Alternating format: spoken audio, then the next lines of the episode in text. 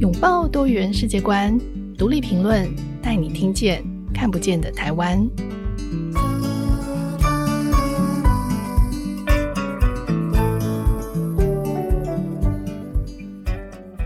各位听众朋友，大家好，欢迎收听独立评论，我是节目主持人廖云章。许多年轻人向往到日本工作，独立评论的专栏作者何惠君也是其中之一。啊，他在年轻的时候，因为想要了解人生到底有什么意义，于是一头栽进了高龄研究，希望可以从长者的身上窥探成长到底是为了什么。毕业之后，他决定落脚在高龄社会的日本，进入了这个可能是全世界最成熟的长照产业中做中学。那但他同时也非常关心台湾高龄社会的发展，于是他在独立评论的专栏。呃，专栏名称叫做《日本的闪闪荧光》当中，发表了很多日本长照产业的最新趋势。他希望可以为台湾的高龄社会提供更多元的观点与做法。所以，我们今天特别邀请到慧君来到现场跟我们分享。欢迎慧君。各位听众，还有廖总监，谢谢你给我这次的机会，然后来跟大家来分享我在日本的所见所闻，还有一些生活上面一些琐事。对，其实我们跟慧君认识，应该是慧君是写了一篇投书到独立评论来。然后那篇投诉其实就引起了很多的这个关注，大家就觉得哇，好厉害哦！就是这个，就是就是你写的这个故事，然后一个以一个台湾人眼光，然后看见呃日本社会的一些发展，然后你就说你是因为你很担心台湾，你很希望可以把这样呃最新的讯息，然后让台湾知道就是国际的趋势哦，所以你写了这篇文章。那当时我就觉得哇，这个作者真的是太棒，机不可失，赶快邀请，所以就请惠君来帮我们书写。那惠君真的是一个非常有纪律，而且书写的真的是非常的。细致，所以惠君的文章上线之后啊，因为你用的是笔名，所以我这边就收到非常多人都 跑来问我说：“这个作者是谁？然后我们可以认识他吗？” 是的吗？对对对，然后也很多人会透过想要跟你联系，然后进一步想要知道你在做的事情哦。所以我们今天特别邀请。你来分享，因为刚好你也这次回台湾探亲，回来度假，所以我觉得这个机会很难得。对啊，三年终于可以回来。那因此，其实呃，你看三年才能回来，所以这个疫情真的卡住了很多的事情。那其实我们也知道，就是疫情的这两年多以来，接近三年，因为国境的这个封锁，所以台湾的长照机构其实跟家庭都面临一个很严重的这个看护工的缺工问题。那最近我们也听到了很多消息，就是有很多的东南亚籍的看护都表示说，呃，他们之后打算呃去日本工作。对，那其实从惠君的专栏里面，我们就知道说，诶，日本它有很多的设计跟措施，的确是很吸引移工，所以很想请教惠君，就是日本在吸引东南亚的移工上面的优势是什么？哦，就是我是我第一次接触东南亚移工的这件事情的时候，以及可以追溯到二零一。五年，一五年的那时候就有一些呃，中国是，我们就要知道找一些中国造福员，但那时候就有说我们也要东南亚是呃东南亚造福员这样子的声音。嗯、那我真的一到到呃东南亚移工的部门是在二零一七年十月，那二零一七年十月，所以你的公司是一个长照的产业。对，我们是长照企业，嗯、企业。那企业的概念可能会觉得说，那我可能是管很多老人院呐、啊。可是事实上，我们公司不只是做老人院，我们有做医疗、保育、英文事业、疗养犬，然后长照的话也是做了，嗯、呃，有居家、有日照，然后有老人之家，然后也有呃福祉用具，也有卖尿布。哇，所以你们这个规模真的是非常，这是一条龙，而且很完整的哦。嗯，是，嗯、所以我们有一千九百家就是长照机构，那也算一千九百家，哇，是日本最大的，对，是日本最大的，嗯、然后也是一个最完整规模，因为包括教育、照服员，从教育训练一直到机构就业，都是一就是完整的有一条嗯完整的嗯措施这样子。是是，所以呃。因为这样子很完整的措施，所以他对呃可能看护工的这样的训练，可能也跟台湾不大一样，是吗？对，因为日本他们长照已经是发展的一个完整的状态，因为日本他们在两千年的时候就推台推出了他们的介护保险。那、嗯、那之前的话，大家会觉得啊，长照就是啊。呃身体照护啊，去扶老人啊，推轮椅啊。但是在两千年介护保险的推行以后，他们将长照定义为说，我是看的是这位长辈的人生，所以我要必须要维持他的尊严。嗯、那为了维持他的尊严，呃，也要必须要照着他自己本来的样子继续嗯活下去这样子。嗯、所以那长照的工作变成什么？就不是只有照顾身体，还有包括他的心呃身心状况，还有他之前的人生到底过了什么怎么样的人生？那这样子个性的人，我应该要去怎么照顾呢？就他必须要去对话、去思考，然后还要去跟他们家属沟通。就这些系统做起来以后，就变成一个现在日本常照的 SOP 这样。可是这样听起来真的好细致哦，所以他会训练的过程会非常的这个有很大的挑战嘛？因为你刚刚说要了解老人的人生，然后了解他的这个嗜嗜好，让他照着他原本的人生，就是去过他的老年生活。对，我们当然知道日本的制度都设计的非常的细腻，但我还我们还是很好奇，就是这件事情，呃，是所以如果按照这样的逻辑来看，在日本的这个东南亚籍的看护的工作的性质跟台湾是一样的吗？因为台湾其实你知道有很多的家庭看护是一对一的照顾，然后他们。对，不知道日本的做法是也是这样吗？哦，因为像日本的话，他们就把工作分得很细致嘛。你要到跟人家都沟通去写他的照护计、照护 计划的话，嗯、那你就要写得很详细，包括就是你包括你的文字能力，还有你的表达能力都要非常的呃非常的精致。那但是有一些刚踏入照服产业的人，那他可真的是不止就是东西南北都还分不清楚的状况，那他就只能在旁边做中学。所以，我们日本长照本来就有分成最初阶的，就是帮忙。铺床啊，然后一些帮忙做一些周边工作，嗯、然后在进等级的时候，你终于可以把老人抱起来扶他去吃饭。嗯、然后接下来的话还有其他，就是跟他对话，然后跟家属沟通。就他是本来就有这样的分等级。那东南亚照服员进来的时候，他不可能去跟老人沟通这件事情，这、嗯、太难了。包括呃一般的外国人也对跟那个长辈沟通，也都是很难的事情。所以首先的话，就是他们也都是帮忙做周边产业。就是，例如说帮忙洗杯子啊，或者是说啊帮忙铺床、换衣服，然后削苹果之类的，就比较类似这样的工作。那呃，因为日本他们很重视劳工的安全以及他们呃服务品质，所以外籍的照看护他们不可能会去家里，哦、除非他考上真的是日本的国家的长照照服员资格，嗯、他才有机会有那个可能性。可是基本上他们都只会在机构里面。是因为机构里面还有其他的日本照服员，然后要是他发生什么事情可以协助，而且这样的话也可以让他们更了解说啊，日本的文化还有日本他们的呃一些习俗，可以让他在做中学，然后越来越对长照有新的认识这样子。那台湾的话就觉得说啊，东南亚义工就是来我家，然后我就把我家的传统告诉他，然后他自己想办法自己学。但是日本的话，他们没办法这样做，他们觉得这样子，首先就是说。这样对劳工也是一个非常危急、非常有危险的状态，因为它是一个封闭的房间，那你不知道里面会发生什么事情。嗯、那以劳基以他们的劳动人权来讲的话，这是一件他们无法掌握的事情，他们不敢这样子去做。然后包括包括家属也是，因为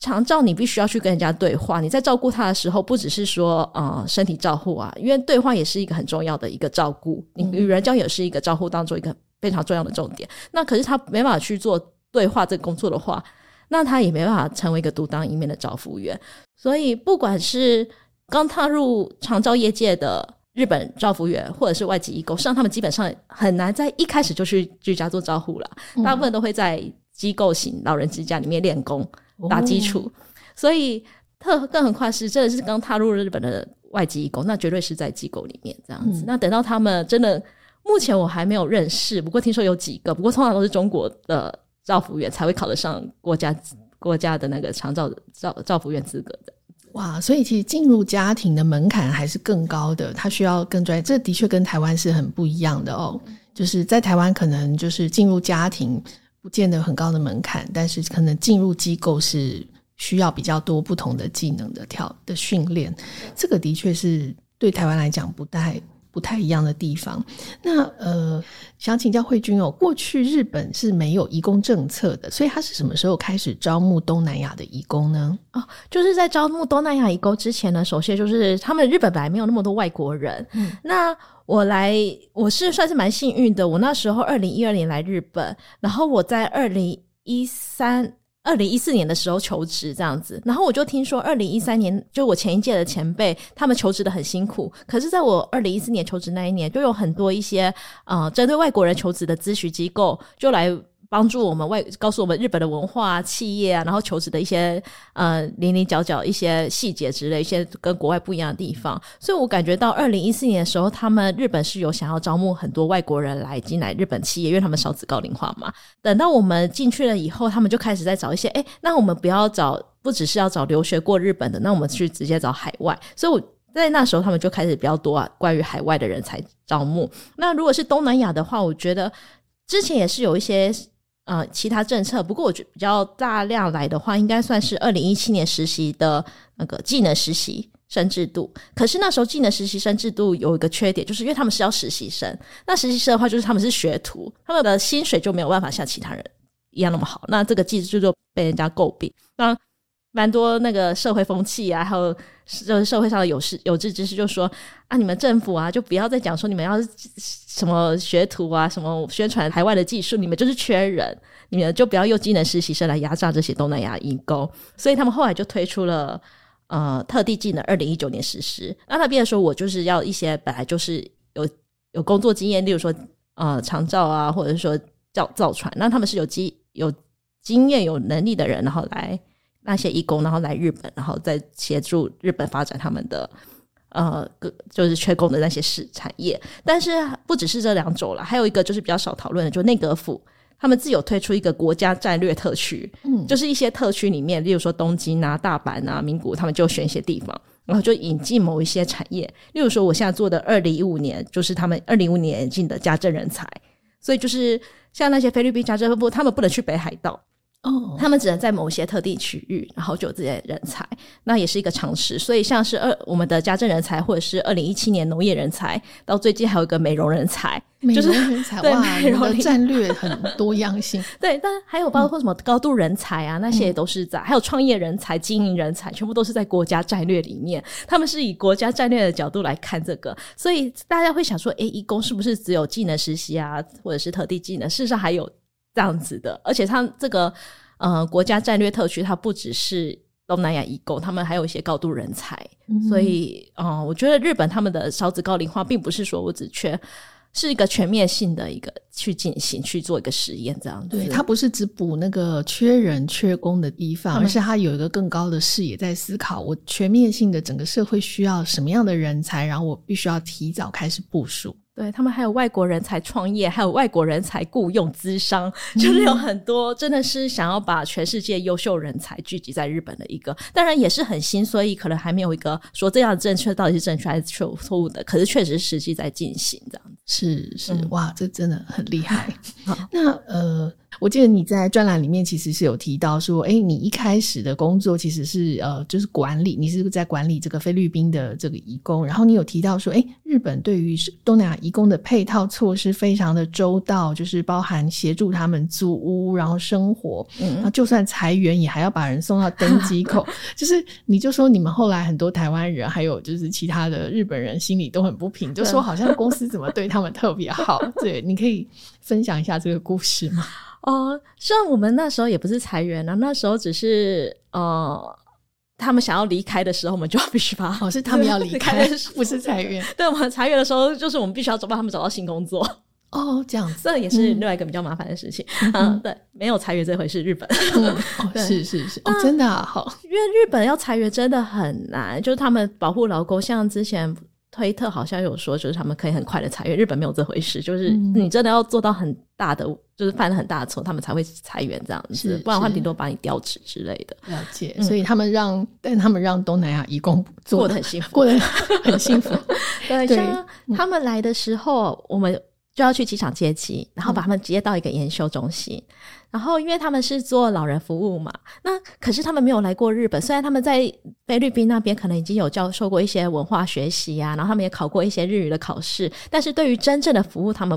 不是那么清楚。嗯，所以我们必须要在一开始他们来的时候，我们先以日本服务去服务他们，让他们了解什么叫做服务，以身作则。对，以身作则是。所以他们接到我们的研修周期的时候，我们也是要有那个欢迎的那个，就是各各种。看板啊，然后像菲律宾，他们比较习惯用刀叉嘛，但是我们也希望他用筷子，所以我们会先准备刀叉，也会准备筷子，我们可以让他们选择。然后说你可以使用刀叉吃饭，但是也可以用筷子吃饭。但是我们希望你用筷子。那当一开始你就看到他们用刀叉去吃那个饭啊，或者是说天妇罗炸虾之类，你会觉得蛮神奇的，蛮神奇的。但是他们也有有心在努力的去学，说要怎么用筷子。那还有研修的时候，也是一开始就跟他们讲说，他们也很可爱哦。就是日本他们，例如说九点开始研修，那。我们就说不可以迟到，嗯、那不能迟到的时候，有一批就是八点二十分就到了，我们都还没准备好，他们八点二十分就到了，因为他们不想说我不能迟到，嗯、所以说以后我们就要跟他讲说，我们必须要八点四十五分到九点之间你再来，不可以太早，也不可以太晚。大家都说菲律宾人很爱迟到，我觉得我们至少一开始来的时候也是可以完全不迟到的。然后我就问过我们菲律宾的那个。组长就说：“哎，说实在的，我印象当中菲律宾人都有迟到的习惯，但是为什么我来的快要将近一千人，他们都可以不用迟，不会迟到？你们找到了一群很神奇不会迟到的菲律宾人，我也不知道发生什么事，我真的觉得发生什么事情。嗯、然后那个菲律宾人，他本来是我们补习班的英文老师，也是受高教育，然后生感觉是呃，应该是家家庭背景也都不错的。他就跟我讲说，事实上菲律宾也是也有是也有也有在进步。那。嗯”像他们也都知道迟到这件事是不好的，尤其在工作上面。所以说，如果是带来，就是如果对于日本有兴趣，然后想要好好工作的人，基本上他们还是不会迟到的。就是他们都是有训练过的。然后我就觉得我看到了，我说大家都说，就是大家都找不到那群菲律宾人，然后也觉得我们家的员工非常的优秀。是是，所以你在跟他们相处的过程当中，的确你也看到他们在适应这个日本的文化上，你觉得他们可以很很容易的进入这个状况吗？嗯，算不太容易耶，因为他们、嗯、因为日本的话还是比较拘谨一点，然后他们还是比较天真乐观一点，然后有时候都觉得没关系。像身为台湾人，有常常也觉得没关系。可有什么具体的小故事可以分享吗？哦，就是例如说衣服，就是真的很小，真的很小，就是衣服什么没有穿好，没有折好，哪个地方有问。就是有个皱褶什么东西之类的，或者衣服没有烫好的话，就会被我们的长官念这样子。只是在研修时期这样子，他们自己的衣服没有烫好。对，就是上课的时候，你就是穿的衬衫，然后要是太皱的话，就会被讲一下。然后或者是说，呃，你嗯，你出去出门的时候不可以穿拖鞋啊之类的。然后要是真的穿拖鞋，就是假日的时候，要是真的穿拖鞋的话，那也都。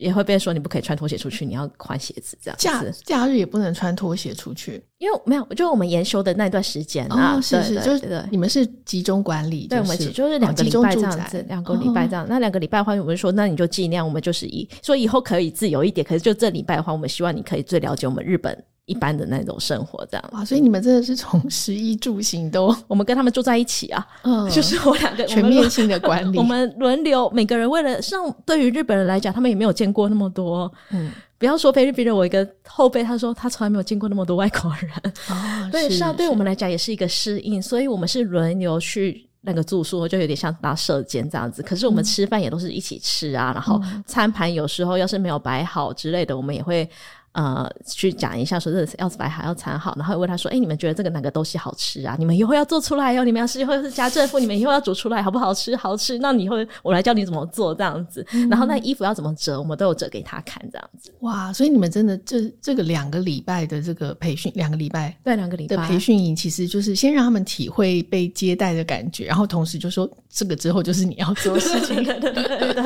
我这个真的是沉浸式的体验跟学习，好，非常有意思好，我们。先在这里先休息一下，待会儿再回来听慧君说更多的故事。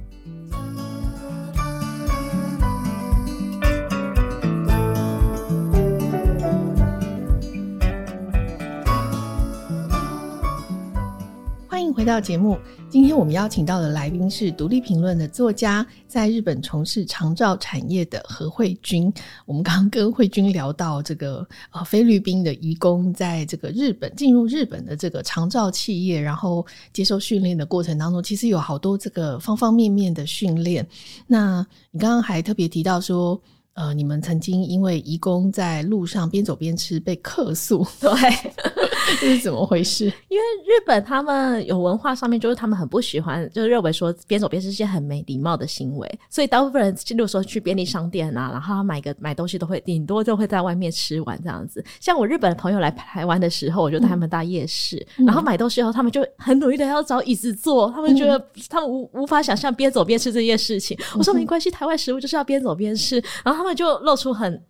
困难的表情，然后我们只好找到一个椅子，让他们坐着吃，这样子。是我我以前也不知道这个文化在日本是多么严重，就是多么被重视。然后我们的义工有一次，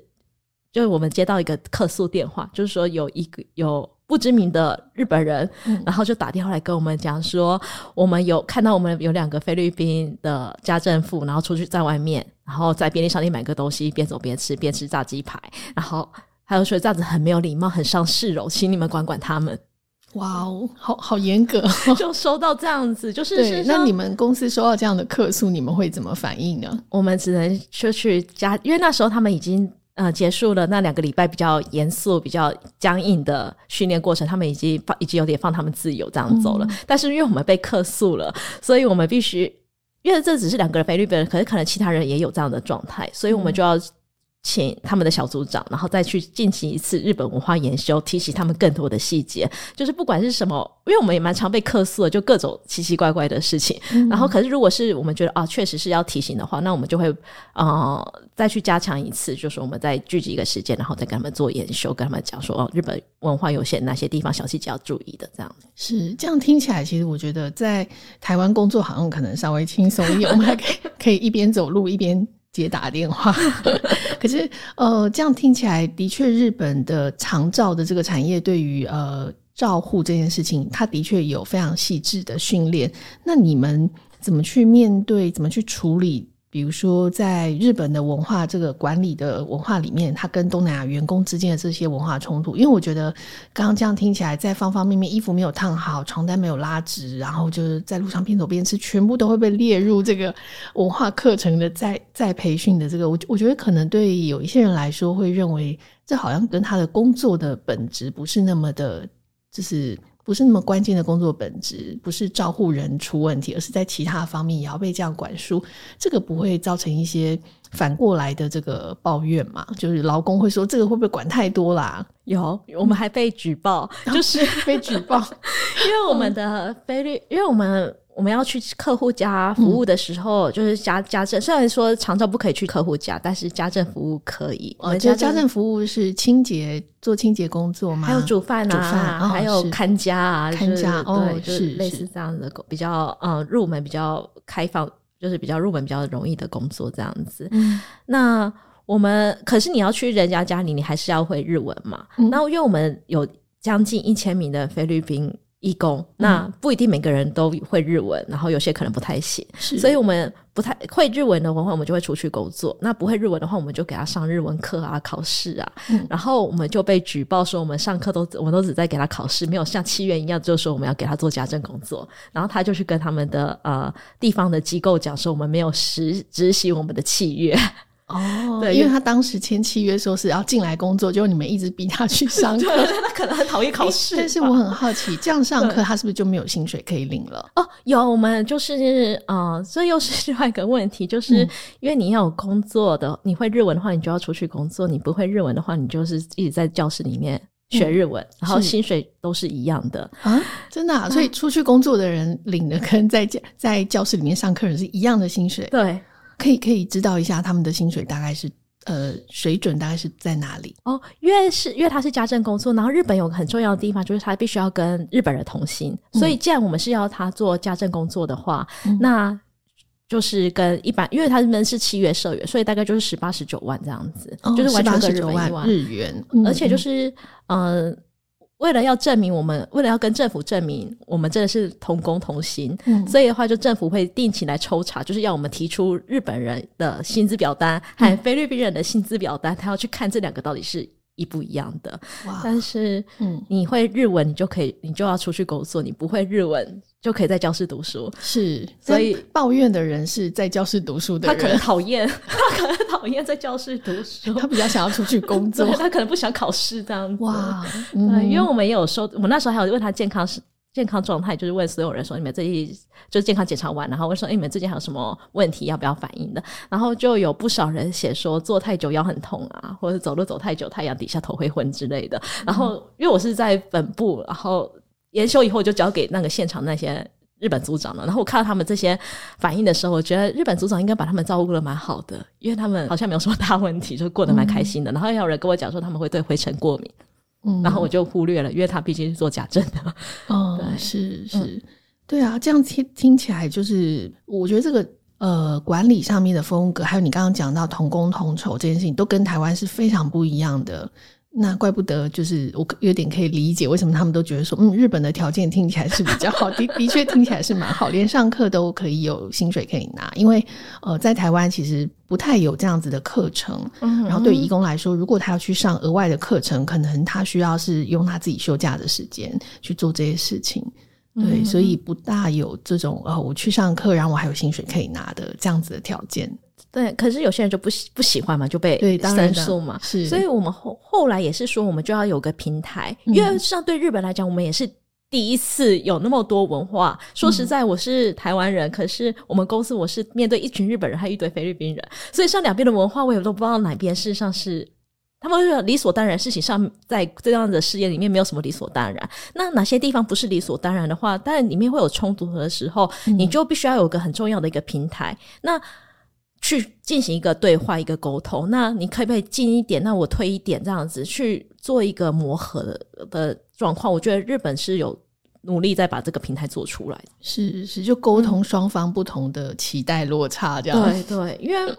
我想那个政府那边也没有想到说。也诶，研修不行吗？就是让你上课不行吗？这样子、呃、是是，对对，所以研修的这这样的文化是属于日本的管理文化，可能比较，而且真的可能比较少。像日本一些厂长，一些不是就是一般的大企业，他们研修可能就一年。像我那时候研修也是一一个月，然后也是住宿在那个地方一个月。嗯、可是我们还有包括你在。啊，你到了现场以后，他还是你实际上没有什么工作做，就是前辈带着你，然后去了解整个公司概念，这样是有点像储备干部的实习的概念。嗯，对，对，所以你你也曾经在专栏里面提过，就是关于说，哎，日本家庭很重视隐私。那你刚刚有提到说，呃，关于你们的家政妇到家庭里面去去做这些家政的服务的时候，就是。对于可能家政服务还好，因为他就是一次性的做完他就离开。但是因为家日本家庭对于隐私的重视，那居家照护的派遣的做法，呃，也跟台湾是很不一样的。那你那时候甚至写过一篇文章，写说，哎，请。费用一小时要一万日币，嗯，这样的行情，嗯、那对台湾来说是天哪，怎么这么高？对对对，那这个在日本是很普遍的行情吗？哦，因为日本的话，他们本来就有家政事业，就是日本人自己家政工作者。嗯、那我自己在进入菲律宾事业之前，我自己也想说，哎，日本家政到底是什么样子的？嗯、我自己有尝试过其他其他的家政事业，哦、是，然后大概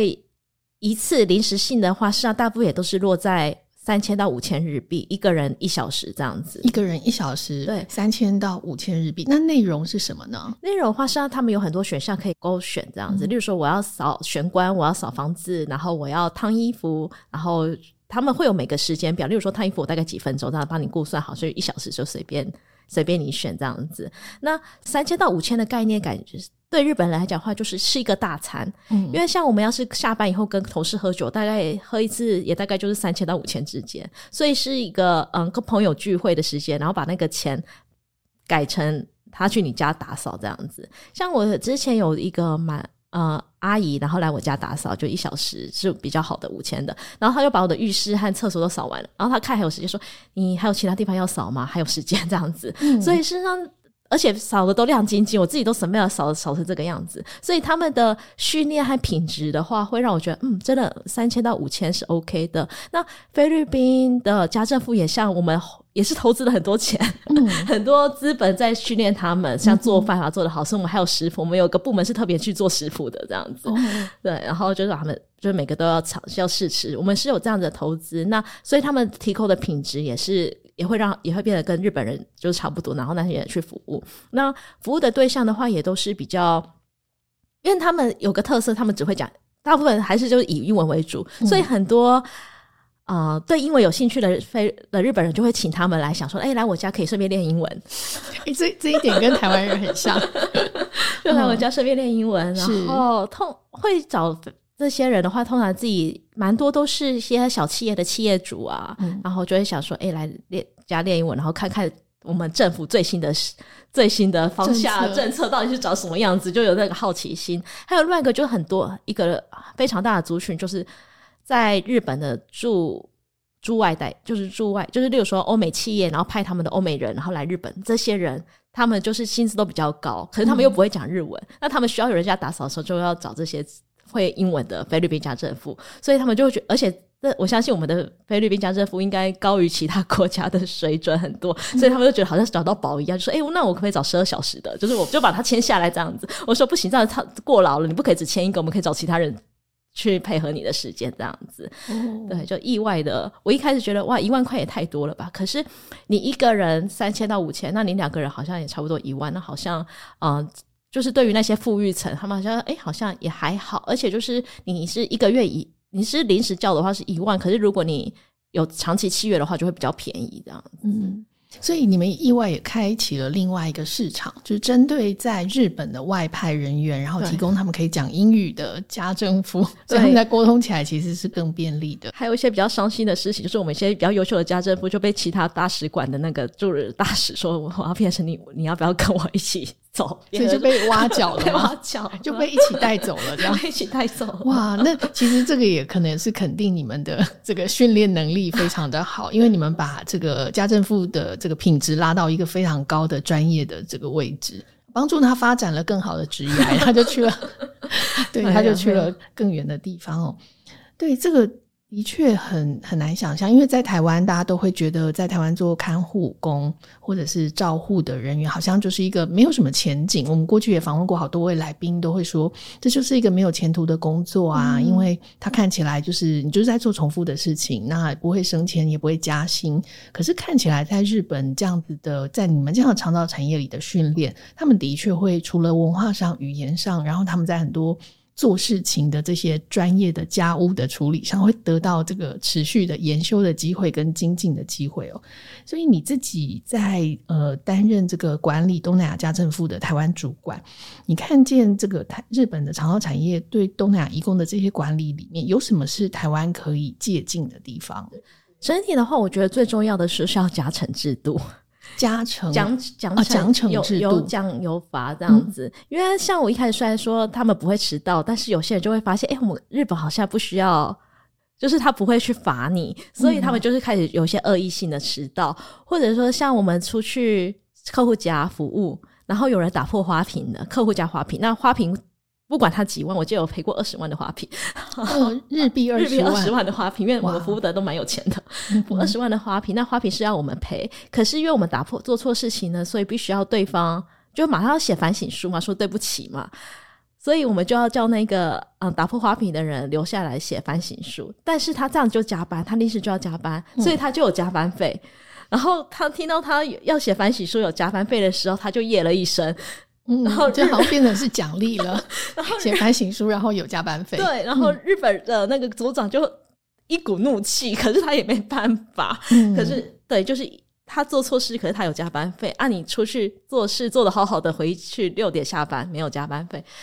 就觉得好像不太对劲这样子。而且像是刚才讲的，你会日文的话就会要出去，你不会日文的话就留在日本？留留在教室，留在教室这样子。对那。有些人就觉得，那我要出去，要是我会日文后，我还要出去，诶，那我还是不要会日文好了，我就是在家里躺平，在在那个公司里面躺平这样子。然后对于这件事情的时候，我就有有跟我们的上司反映过，说我们是不是就算如果没有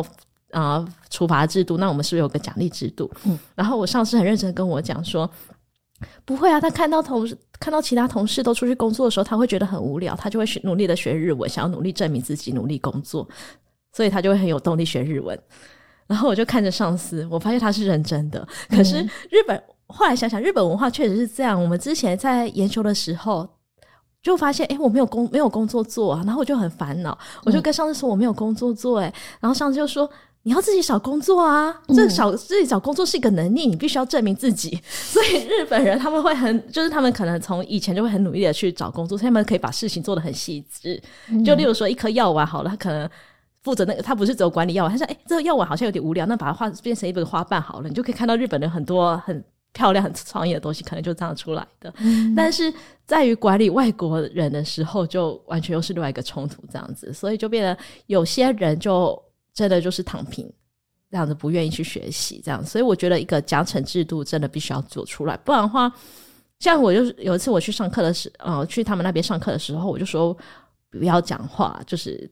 开始要就是要学老师要不要讲话，但是有人就很吵，然后有个菲律宾的呃比较认真的菲律宾的朋呃义工然后，他就说你们不要讲话啦，嗯、然后其实那些那那群人就瞪他也，可是我也没办法做什么事情这样子。那我们那时候也跟菲律宾人讲，菲律宾义工讲说，你们这些人是日本的第一批，那你们的表现将会影响到我们后来。嗯的，对于他们那里的状态状况，可是来的那些人，有些人就是非常说哦，我就是要好好的表现来代表我们菲律宾，上我们是很认真工作的。但是你对这些人没有一个奖赏，那变成说，那他们努力是没有意义的。然后你反而对那些比较有问题的人，却没有对他们做出任何的呃罚则，或者说对他们一些警告的话，你永远都只能写反省书。他们发现写反省书就是写一写就没了，这样子，嗯嗯，就有点嗯。我觉得是对优秀的人才不公平啊，所以我觉得一个加成制度一定要做出来。是，所以你在呃管理上面，你主要就是管理这个菲律宾的义工，你还有呃接触到其他国家的东呃其他东南亚国家的义工吗？哦，因为我后来调到我的呃新的部署，那部署就是管机构，我们管了近将近四十个机构，然后其构其中有个机构就有缅甸的。啊、呃，他是留学生，后来是用技能实习的签证，然后在我们公司里面工作。然后那时候我们接到我们本社的消息是：你们不可以让他辞职，你们想尽办法，你就是不可以让他辞职。可是你要教他东西，为什么不能让他辞职？因为算是一个新的，哦、又是一个新的事业、新的实验，有点像实验性质。那加加上我们将来也是希望说，我们就以在日本留学生这样的话，可能会。不用那个很长的训练文化训练过程，就像你一样，前面已经有自己的训练的这个过程了。对，对，会比较冲突会比较少一点，但也会有。嗯、所以我们接受的过程就是说，我们必须要让他呃了解日本的长照的中中心，然后啊、嗯呃、让他喜欢我们的工作，然后有什么问题的话，我们就尽量去调节这样子。是，所以像他们那个。啊、呃，他在那个机构，大家都知道，我们有个缅甸人哦，我们是一个非常正日本的先进的地方哦，我们有一个很先进、很新的移工这样子。嗯、那我们还有一些缅甸料理啊，然后缅甸文化祭之类的，就是哇，真的啊！你们还有你们还特别办这些，然后来让日本的家属知道说我们有个缅甸移工，哦、然后然后还有一一堆方式啊、呃，一堆确认表格，就说哎，我们要定时跟他面谈，这里有什么困难啊？就是日本对日本人都不会那么好，嗯、我们就会。因为我们的这让我们接受的压力是不可以让他辞职的压力，哦，主管压力很大，不能不能让义工辞职。对，可是他又要必须要工作，要跟大家配合，这样子。是是哇，听起来就是好好诱人。可能很多台湾人听了你讲这个，就会很想要去日本从事长照工作。但是台湾人有机会去日本从事长照工作吗？哦，因为台日本的呃长照目前还是以东亚就东南亚为主，而且像台南，不台 不是台南，台湾和韩国他们都会。就是觉日本就觉得你们也在少子高龄化，你们人手也不足，所以他们不会以台湾为主要的、嗯、呃目标对象。所以像什么技能实习、特地特地技能之类的、特地活动之类的，嗯、他们也都不会以台湾为主要的呃人才招募对象。所以我目前为止想的，可以到的话，可能就是你去留学，然后有机机会进入他们长照机构，不然的话就是你可能。台湾的机构和日本签约，然后有日本那边把你带过去之类的。那详细的话，真的要问行政书事的。嗯、但是像我自己是拿人文知识的签证，嗯，的话，我就不能做长照。实际上不是我不想去做日本现场，是他们不能让我做，嗯、所以我就变成说只能看，就是比较是经营管理，还有就是给他们出一些行销啊、运营的策略这样子。是对是，嗯。那从你自己的角度，就是呃，像你在日本念完书，然后就留下来工作，然后到现在也工作十年，超过十年了。嗯，对。那你对于就是台湾想要去日本工作的人，台湾同胞，你有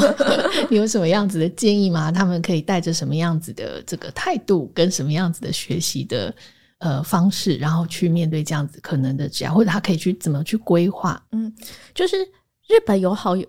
就是每每个文化都有文好有坏啦。嗯、那日本他们文化虽然就是说他们会对下属很严格，有点像是家庭式管理，但是相对实际上大部分都会对后辈很照顾。嗯，他有点像是照顾自己的弟弟妹妹这样子。那可能台湾人会比较想说我要活用自己的能力，但是日本他们不会希望你活用，他们比较真的是比较希望白纸，然后我来教你。所以台湾人不管是哪个产业，如果去日本的话，最好就是你忘记你所有的一切，你就第一年或者说你前三个月至少你就完全听日本人的，那他们就会倾心的把他们的东西交给你这样子，那你这样会可以学的比较多。那可是日本有时候就是。会有些类似家庭暴力的行为，在公司里的家庭暴力就是职场骚扰。Oh. 那如果你真的受不了的时候你，你、嗯、因为现在日本的话，他们对于这些事情啊、呃，就是有很多平台。那你、嗯、如果你真的受不了的话，你就也是可以去公司里。大部分应该说，日本他们现在法律已经规定说，每个公司都要设立这样子的一个交流呃资商空间。那就不要搞得自己精神上面，因为精神上面有问题。因为日本有时候职场真的还蛮。像半泽直树这样子，蛮蛮严厉的这样子，那你可以去咨商，或者是要照顾自己的身体这样子。所以他们没有一些法令，就是不能职场霸凌这样子的东西吗？嗯、呃，有义务，但是没有惩罚。有义务，但没有惩罚。对，哦，就跟你刚刚说那个奖赏、奖奖惩制度，其实都不清楚这件事情我一开始就觉得，为什么我们公司会这样子做？得到新冠的时候，我就了解了，他们都他们对新冠的一些政策也都是。啊、呃，例如说什么自我隔离，他们也是自我隔离有义务，没有惩罚。台湾就罚钱了。如果你啊、嗯呃、出，你要是感冒，那你要是得新冠，你还出去就罚你钱嘛。日本就是义务哦，所以他如果不遵守，其实也没有任何法则。对，就是我到新冠的时候，我突然了解啊，原来日本就是这个样子。我了解我们公司的。想法 就是有看开的感觉，对，原来如此。这其实还是真的是在当地的体验，然后你要经历过一些事情才能够感受到。是嗯，是非常谢谢慧君哦，你今天跟我们分享了好多你的职场上的故事，还有我我觉得那个文化。文化冲击的部分真的非常的有意思哦。虽然说，呃，台湾很多人很喜欢日本，也常常前往日本去做很多呃观光旅行啊、消费。可是，我们对于在里面工作的人是怎么回事，还有就是一些很细致的文化层面上，谢谢慧君的分享，跟我们说了很多这个他在现场日本长照现场的故事，然后他对东南亚移工的这个管理，然后中间的一些文化观察。我们也要谢谢大家的收听。如果大家喜欢我们的节目，可以在收听平台上给我们五颗星。留言或是写信给我们，分享你的想法或者是经验。那这集节目就到这里。独立评论下次更新的时间是三月三号，请大家记得准时收听。我们下次见，拜拜。好，谢谢大家。以后有机会的话，再来跟大家分享我自己的生活。然后有时候也希望大家看一下我的读评文章。谢谢。